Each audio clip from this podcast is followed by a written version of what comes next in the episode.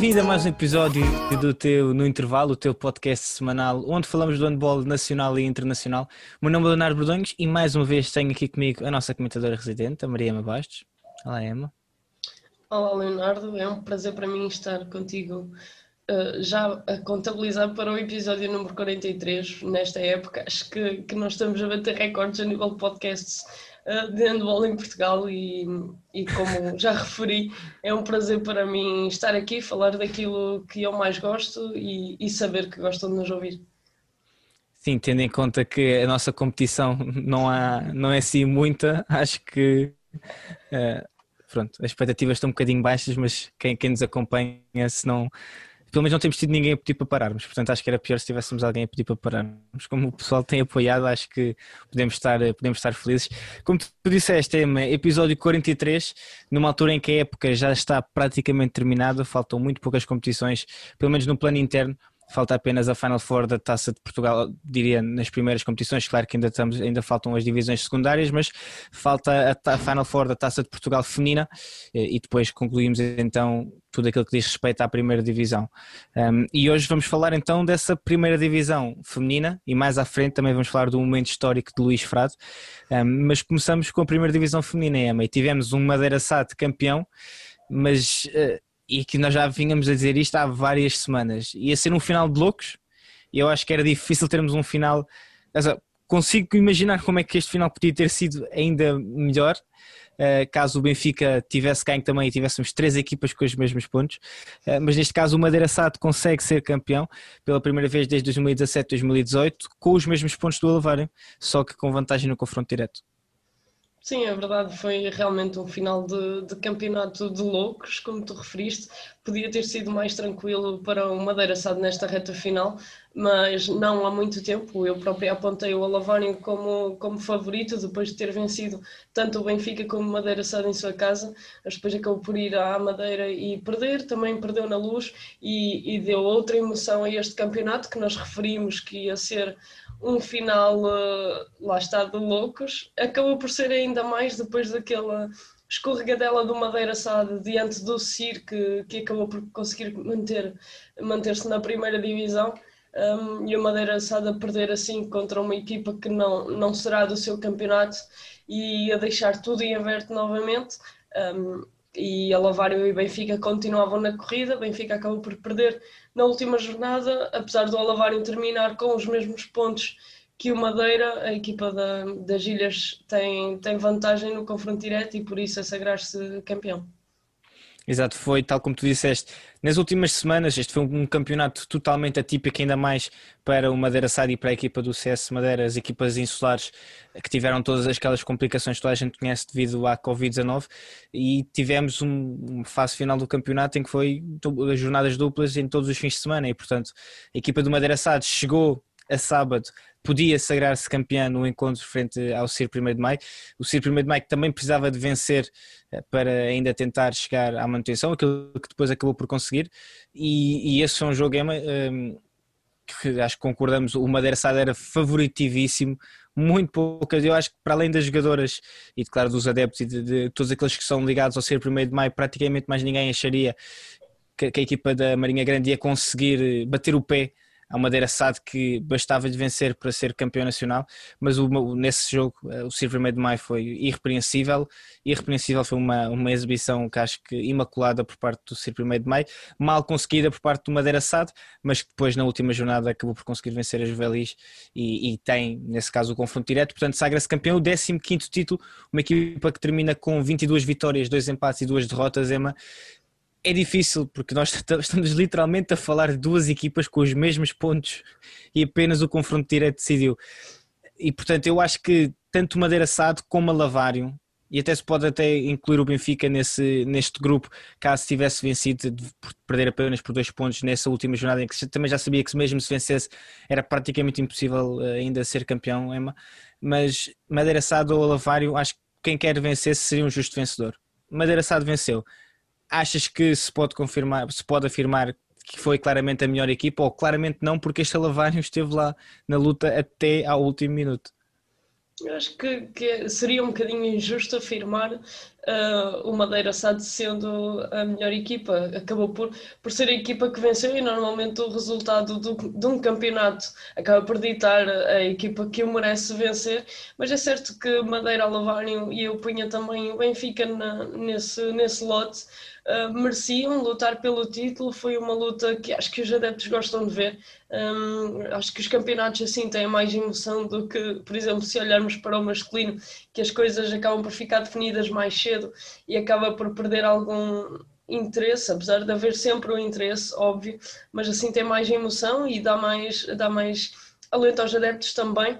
E eu não, não posso afirmar que o Madeira tenha sido a melhor equipa, foi a mais regular e que conseguiu, quando recebeu os seus, os seus rivais, quando recebeu o Alavário, conseguiu vencer por 10 bolas e aí passar logo para a frente no, no confronto direto, quando havia perdido por quatro bolas, salvo erro, na primeira hum, em Aveiro. Uh, e depois, diante do Benfica, também conseguiu ir à luz vencer e, e entrou na corrida quando, quando o Alavário estava na frente, depois da, da equipa de Aveiro também acabar por escorregar diante do Alpendurada. E esta escorregada, não sei se é bem uma escorregadela, porque o Alpendurada fez uma grande época e terminou em quarto lugar uh, mas este campeonato sem dúvida que, que foi emotivo e, e, estão as melhores equipas nos primeiros lugares. É como tu dizes, terminam com os mesmos pontos, se calhar merecia o Alavário ou Madeira, é muito idêntico, mas as equipas agora uh, vão ter a oportunidade de, de, vingar e de mostrar quem será o melhor já no, no próximo fim de semana na Final Four da Taça de Portugal, em que na primeira meia-final, não, não sei se é a primeira, se é a segunda, já estou aqui a inventar, não, mas na meia-final iremos ter uh, Madeira a Lavário e será um jogo com certeza muito interessante, em que o Alavário irá querer, na minha opinião, vingar o campeonato e, e, passar para, para a final e o Madeira irá querer confirmar que, que é a melhor equipa no momento em Portugal e, e que é superior ao Lavário e que mereceu este campeonato. Sim, uma equipa que termina com 772 golos marcados, foi o melhor ataque, foi a quinta melhor defesa, portanto tem uma média de praticamente 30 golos por jogo marcados, 22 eh, golos sofridos, portanto foi, tal como tu disseste, essa meia final entre, hum, entre a Lavário e Madeira Sado vai dar faísca, vai ser uma final antecipada, claramente que se pode que se pode dizer isso, tal como já foi o, o Benfica Sporting ou mesmo o Porto Águas Santas. As duas meias finais na, na, masculina foram duas finais antecipadas. Neste caso, diria que eh, não é mentira nenhuma se dissermos que um Alavar e um Madeira Sada é uma final antecipada, com todo o respeito pela, pelas outra, pela outra meia final, mas daqui estas equipas, tanto uma como a outra, quem vencer será claramente o favorito ah, na final. E portanto vamos ver essa meia final, essa meia final não, essa Final Four que se vai disputar este fim de semana em Vila Real, vai ser, eh, vai ser então a última competição Uh, no que diz respeito à primeira, primeira divisão masculina e feminina, portanto depois vamos ter as divisões inferiores. Uh, e Ema, no, olhamos, para, um, olhamos para o campeonato feminino e temos a equipa do Madeira Sade que é campeã, a equipa do Alavário que termina em segundo lugar, a equipa do Benfica que termina em terceiro lugar, tal como tu disseste, o Alpendurada também terminou em quarto lugar. E depois também temos as duas equipas que acabam por, um, por descer de divisão que esta época foi a equipa do Santa Joana, que subiu este ano também para o campeonato, para a primeira divisão feminina, e a equipa do Assomada, o CIR 1 de Maio acaba por se conseguir manter e, portanto, termina assim esta primeira divisão feminina, um campeonato com uh, muitos soluços, diria eu. Foi um, foi um campeonato difícil e, portanto, eu já não me lembro quem é que, é que o disse, mas ouvi alguém dizer que realmente o facto de se ter conseguido terminar este campeonato com todas as equipas a disputar os 26 jogos, ainda que tenha sido muito complicado, algumas semanas em que equipas tinham que fazer do jornada dupla ao fim de semana e depois um jogo a meio da semana mas eh, as equipas todas terem conseguido terminar este campeonato com 26 jogos, eu acho que só por si já é uma vitória, seja para que equipa for, a Somada, Santa Joana, eh, São Pedro do Sul, 1 de Maio, Maia Stars, Lessa, todas as equipas deste campeonato, acho que podem ficar orgulhosas da sua campanha por terem conseguido, num, num ano de pandemia, conseguir terminar o campeonato. Não sei se concordas aqui comigo nisto. Sim, claro que este ano foi um ano muito atípico e principalmente nesta primeira divisão feminina que esteve muito tempo parada, uh, conseguir terminar eh, dentro do prazo, digamos assim, todos os 26 jogos e, e, todas as equipas terem, terem feito bons jogos e aquilo que gostam. Um, é uma conquista, é a maior conquista que, que o Campeonato Feminino teve este ano e claramente aqui também a luta pela manutenção foi uma luta muito aguerrida desde o início do campeonato e acabou por descer uma equipa que tinha subido e o Assumada que já estava nesta primeira divisão acaba por descer em último lugar e o São Pedro do Sul, que havia subido este ano, conseguiu também garantir a manutenção, tal como ser 1 de maio na última jornada. Portanto, foi um campeonato uh, de uma conquista geral por ter-se conseguido, tal como eu já disse, terminar no, no prazo estipulado e também todas as equipas têm terminado com os 26 jogos. Uma grande vitória, uma grande conquista. Quem também teve uma grande conquista, Ema, foi o Barcelona, que fez história. Foi um fim de semana histórico uh, para Portugal, para o Barcelona, para o handball europeu. Tivemos o primeiro português de sempre a vencer a Liga dos Campeões, o nosso Luís Frade, que faz história e já tem o seu lugar marcado nos compêndios do handball português por tornar-se o primeiro português a vencer uma Liga dos Campeões e por aí uma salva de palmas, se já o merecia antes, também o merece agora, depois da época passada ter estado muito perto e apenas terem perdido na final o seu Barcelona contra a equipa do Kiel. Agora não deu hipótese, Emma, e e vamos então falar só um bocadinho sobre esta Final Four. O Paris Saint-Germain, que nós, eh, nós e praticamente toda a gente, eu acho que ninguém, ninguém, nem mesmo nos dinamarqueses diriam que o PSG não era um dos favoritos a vencer, ou não era o favorito, pelo menos na meia final contra o Alborg. E a história repetiu-se. E nós já sabíamos que era muito provável que isto fosse acontecer. E durante, e nós tentámos levar-te essas informações ao longo do fim de semana, durante as media calls, portanto, as antevisões das, da, da, da, Final Four da Liga dos Campeões, foi perguntado ao Paris Saint-Germain e aos seus adeptos, ao treinador, se não sentiam uma pressão extra por aquilo que já tinha acontecido nos anos anteriores.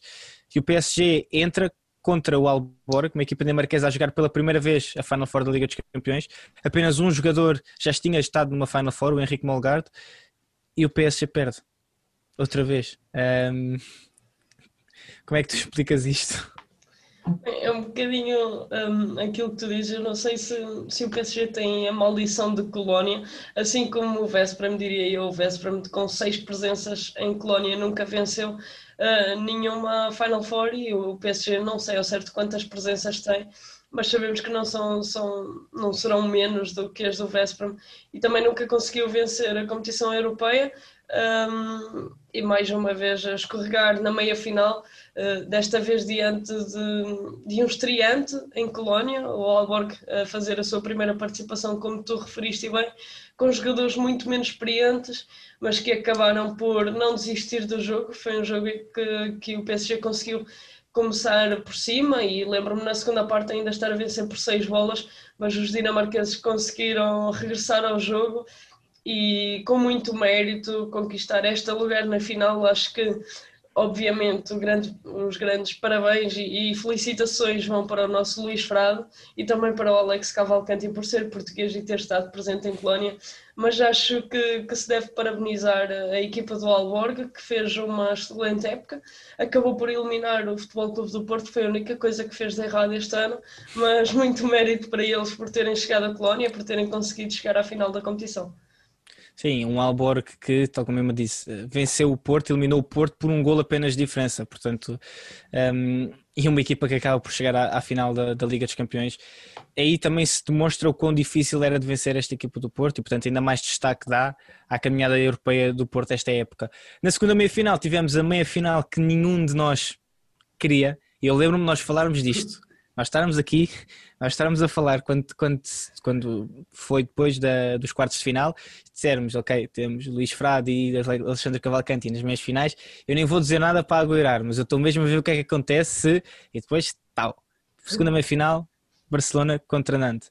Ema, aqui um, a equipa do Barcelona já tinha vencido o Nantes duas vezes na fase de grupos e, portanto, também era favorita, ainda que possivelmente só no papel, porque sabíamos que eram duas equipas que o Nantes, num, num dia muito bom, e se apanhasse um Barcelona que vacilasse ali em dois ou três momentos, o Nantes conseguia vencer. Um, mas este Barcelona simplesmente não vacilou e, portanto.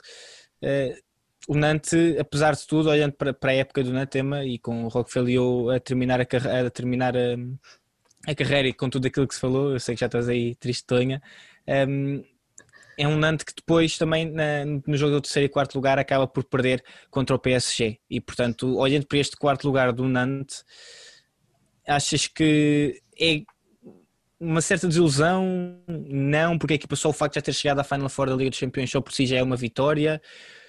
Eu estou-te a perguntar exatamente por isso, porque eu sei esse teu carinho e, portanto, mesmo para tocar na ferida, o que é que, como é que tu analisas este quarto lugar do Nantes? Isso é uma questão um bocadinho complicada de responder, porque uh, o Nantes fez a sua segunda participação uh, na Liga dos Campeões. O Nantes é uma equipa que, que chegou a esta roda há muito pouco tempo, tem pouco mais de 100 jogos um, na Liga dos Campeões realizados é uma equipa que chegou aos grandes palcos, como eu acabei de referir, há pouco tempo e é, eu acho que o maior motivo de orgulho para os franceses e para os adeptos do Nantes é conseguir levar cinco atletas de formação à Colónia, cinco, quatro ou cinco. Eu acho que isso é a maior conquista. O que é que te estás a rir já? É, acho que é verdade, acho que é um projeto desportivo muito bem conseguido e que tem dado os seus frutos. Um... Sim, sim, não estou a dizer que não, não estou a dizer que não, é só força, continua. Este quarto lugar, eu não sei se eu encaro como uma desilusão. Sabíamos que depois de, de ditadas as meias final, as meias finais, sabíamos que enfrentar o Barcelona ia ser muito complicado para, para os franceses e o Barcelona não vacilou. Eu lembro-me de, em algumas um, competições, fases finais desta, desta competição, o Barcelona uh, vacilar, por exemplo, a Final Four em que eu tive o prazer de estar em Colónia, em que o Barcelona defrontou o Vardar, está a vencer por sete bolas e durante o jogo e acabou por perder porque os espanhóis acabaram por vacilar e assumir se calhar demais o seu favoritismo depois de estarem a vencer por tantos golos. Neste jogo isso nunca aconteceu, o Barcelona não desistiu e eu acho que Acho que não, tenho a certeza. O Barcelona fez uma época imaculada, uma época perfeita e, tal como te referiste, estas equipas tinham-se encontrado na fase de grupos. O jogo em Espanha foi muito interessante, o Neto apenas perdeu por uma bola. Uh, foi um jogo sempre muito equilibrado. Uh, foi um jogo, foi mais uma final do que esta meia final, esse jogo em Espanha, mas claramente que o Barcelona, e acho que por ser o último ano de, de Xavi Pascoal, de Raul Entre Rios, Cédric Saraindo um, neste clube, acaba por trazer um, um sentimento especial em que eu tenho a certeza que todos os atletas e toda a equipa queria dar esse prémio a todos aqueles que vão deixar o handball ou o Barcelona um, e o Barcelona fez mesmo isso, fez uma época perfeita, fez jogos perfeitos e acabou por vencer sem, sem grandes dúvidas e se calhar tirar um bocadinho da emoção que as meias finais ou as finais têm exatamente por se conseguirem superiorizar de, de tal maneira. Sim, eu acho que ao longo da entrada para, para esta Final Four uh, eu estava-me a rir só, porque eu gostei da forma como tu disseste. O, o, acho que o maior orgulho é o facto de terem levado cinco, cinco, cinco jogadores da formação para, o, para a Final Four. E claramente que isso é um motivo de orgulho para o Nantes. A questão é quando se vê, por exemplo, um Alborg, que também é, foi a primeira presença na Final Four, percebes? mas isto há épocas estranhas e há épocas atípicas, e acho que o Alborg nisso conseguiu Uh, e se calhar em 10 épocas, se calhar não, nas outras épocas anteriores não o tinha conseguido. E quando olhamos para os nomes e quando olhamos para se calhar o nível qualitativo dos jogadores de cada equipa, este Alborg aí sim era, era provavelmente, com certeza, a quarta equipa em termos de talento, uh, era a quarta equipa, é a quarta melhor equipa desta Final Four. Só que aproveitou e conseguiu arranjar um, apanhar um, PSG que vacilou, tal como tu disseste, e o Nantes acabou por apanhar um Barcelona que não vacilou e o Barcelona vence o Nantes e depois vence na final o Alborg por, por 13 golos de diferença e que tivemos o nosso português o Luís Frase a jogar e foi a, a, a 20 vitória em 20 jogos na Liga dos Campeões, algo que ainda não tinha sido feito. Já tinham foi a primeira equipa na Liga dos Campeões, como nós a conhecemos atualmente, a ser campeã invicta. Já tinha acontecido na Liga dos Campeões, nos formatos anteriores, também existirem equipas a serem campeãs europeias invictas, mas quando olhamos para a diferença, foram equipas que jogaram 7, 8 jogos. Este Barcelona jogou 20, eh, já para um ano com Covid, como sabemos que teve as dificuldades todas que teve, já para não falar nos outros 40 jogos que fez esta época e que venceu todos. E Emma, nós falámos aqui do Porto, o facto de ser a segunda equipa, a, provavelmente a segunda melhor equipa ibérica. Este Barcelona é a melhor equipa europeia, isso está claramente, com base neste fim de semana, está claramente decidido. Não há dúvida nenhuma que também é a melhor equipa europeia e, portanto, quando nós viemos para estes números e, e tal como tu disseste, a equipa vacilou nessa Final Four que tu tiveste a oportunidade de estar presente, vacilou também na final a época passada contra o Kiel, apesar daí saber-se que era um jogo muito mais equilibrado do que ele tem um talento também incrível. 60 jogos, 60 vitórias é absolutamente ridículo. É um número que não, não faz sentido. Não faz sentido 60, uma equipa jogar 60 jogos e ganhar 60.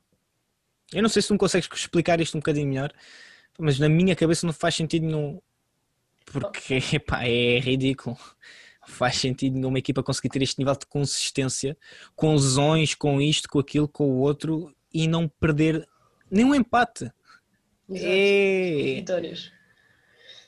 Eu acho que eu não, não tenho dúvidas. O Barcelona, além de ser, ser a melhor equipa europeia, é, a nível de plantel, se calhar individual. Acho que comparando mesmo com outros, será a melhor equipa e a nível coletivo, a nível de handball, é sem dúvida a equipa que melhor joga na Europa. Sabemos que o campeonato interno, todas as competições internas em Espanha, acabam por ter um, um nível de facilidade mais baixo para, para, para o Barcelona, acaba por vencer uh, praticamente todos os anos na última década uh, sem perder uh, pontos.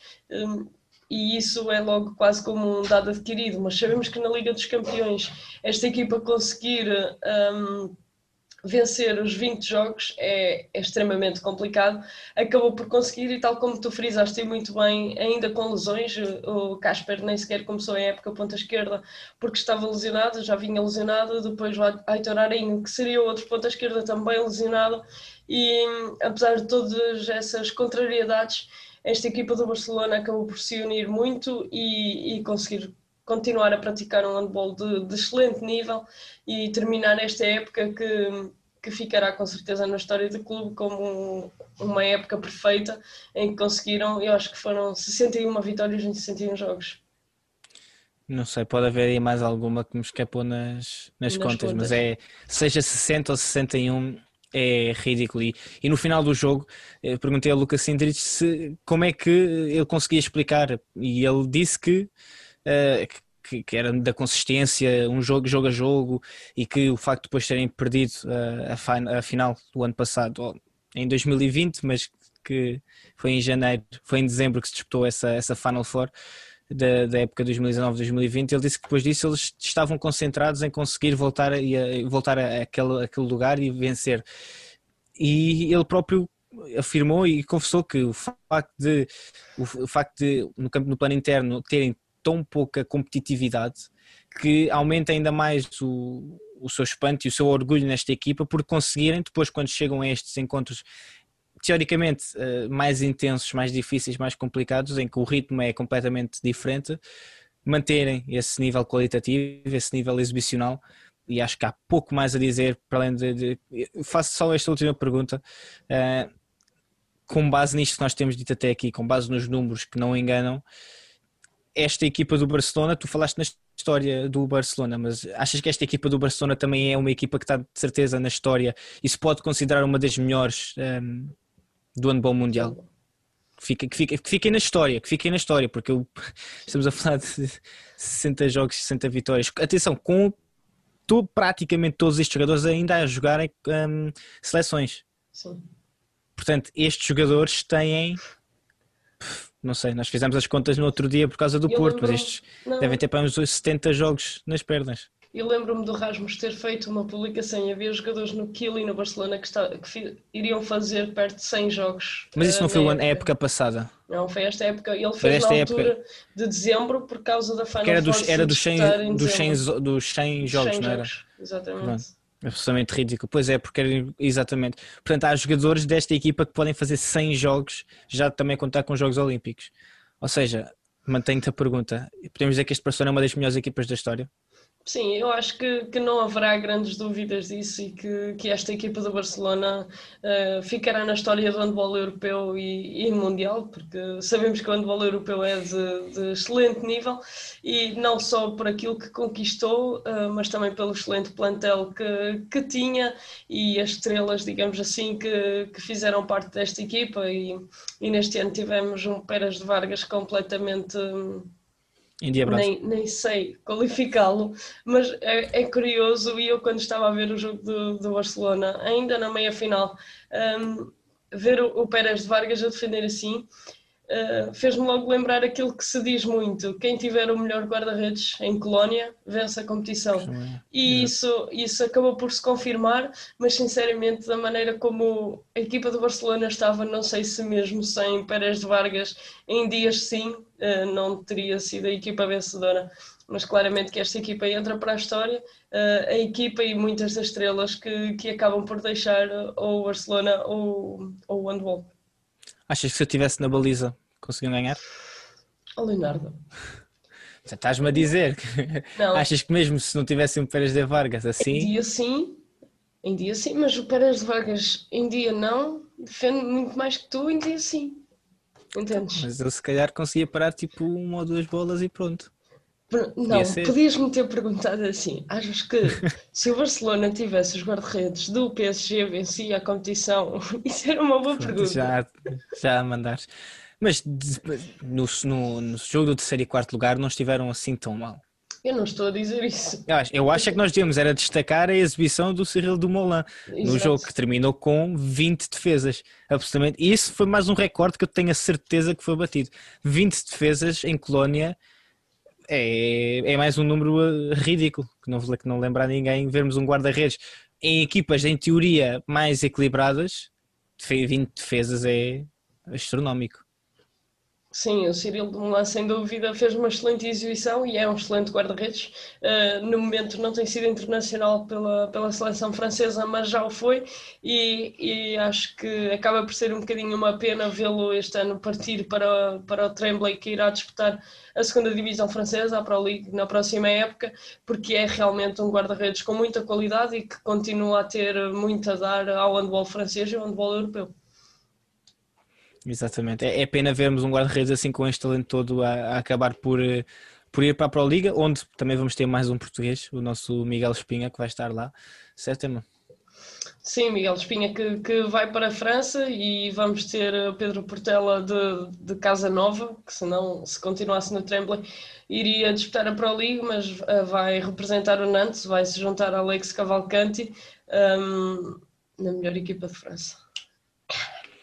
Veremos. Os, campeona os campeonatos e as classificações têm dito o contrário, mas ah, veremos. Pode ser que agora com. Pode ser que agora com, com Pedro Portela o Nantes finalmente consiga atingir a glória europeia, quem sabe chegar, chegar e, a, a, novamente à Final Four e, e vencer desta vez, porque nós já sabemos que as finais são para se jogar, mas também dá jeito de ganhar uma de vez em quando. Mas eu nem sei diga... se, se o Nantes vai disputar a Liga dos Campeões, porque terminou o campeonato em terceiro lugar, irá precisar de um sim. convite que não sei se, mas... se irá existir. Nós sabemos que normalmente esses convites acabam por. Uh, há certas equipas e agora nós sabemos que esses convites vão sempre para equipas top e, portanto, parece-me bastante claro que se o Nantes existir a possibilidade, claramente que vai receber um convite, mas nós mais à frente, ao longo do verão, vamos fazer um, um episódio a falar sobre a Liga dos Campeões, sobre as equipas que vão disputar, aquilo que podemos esperar.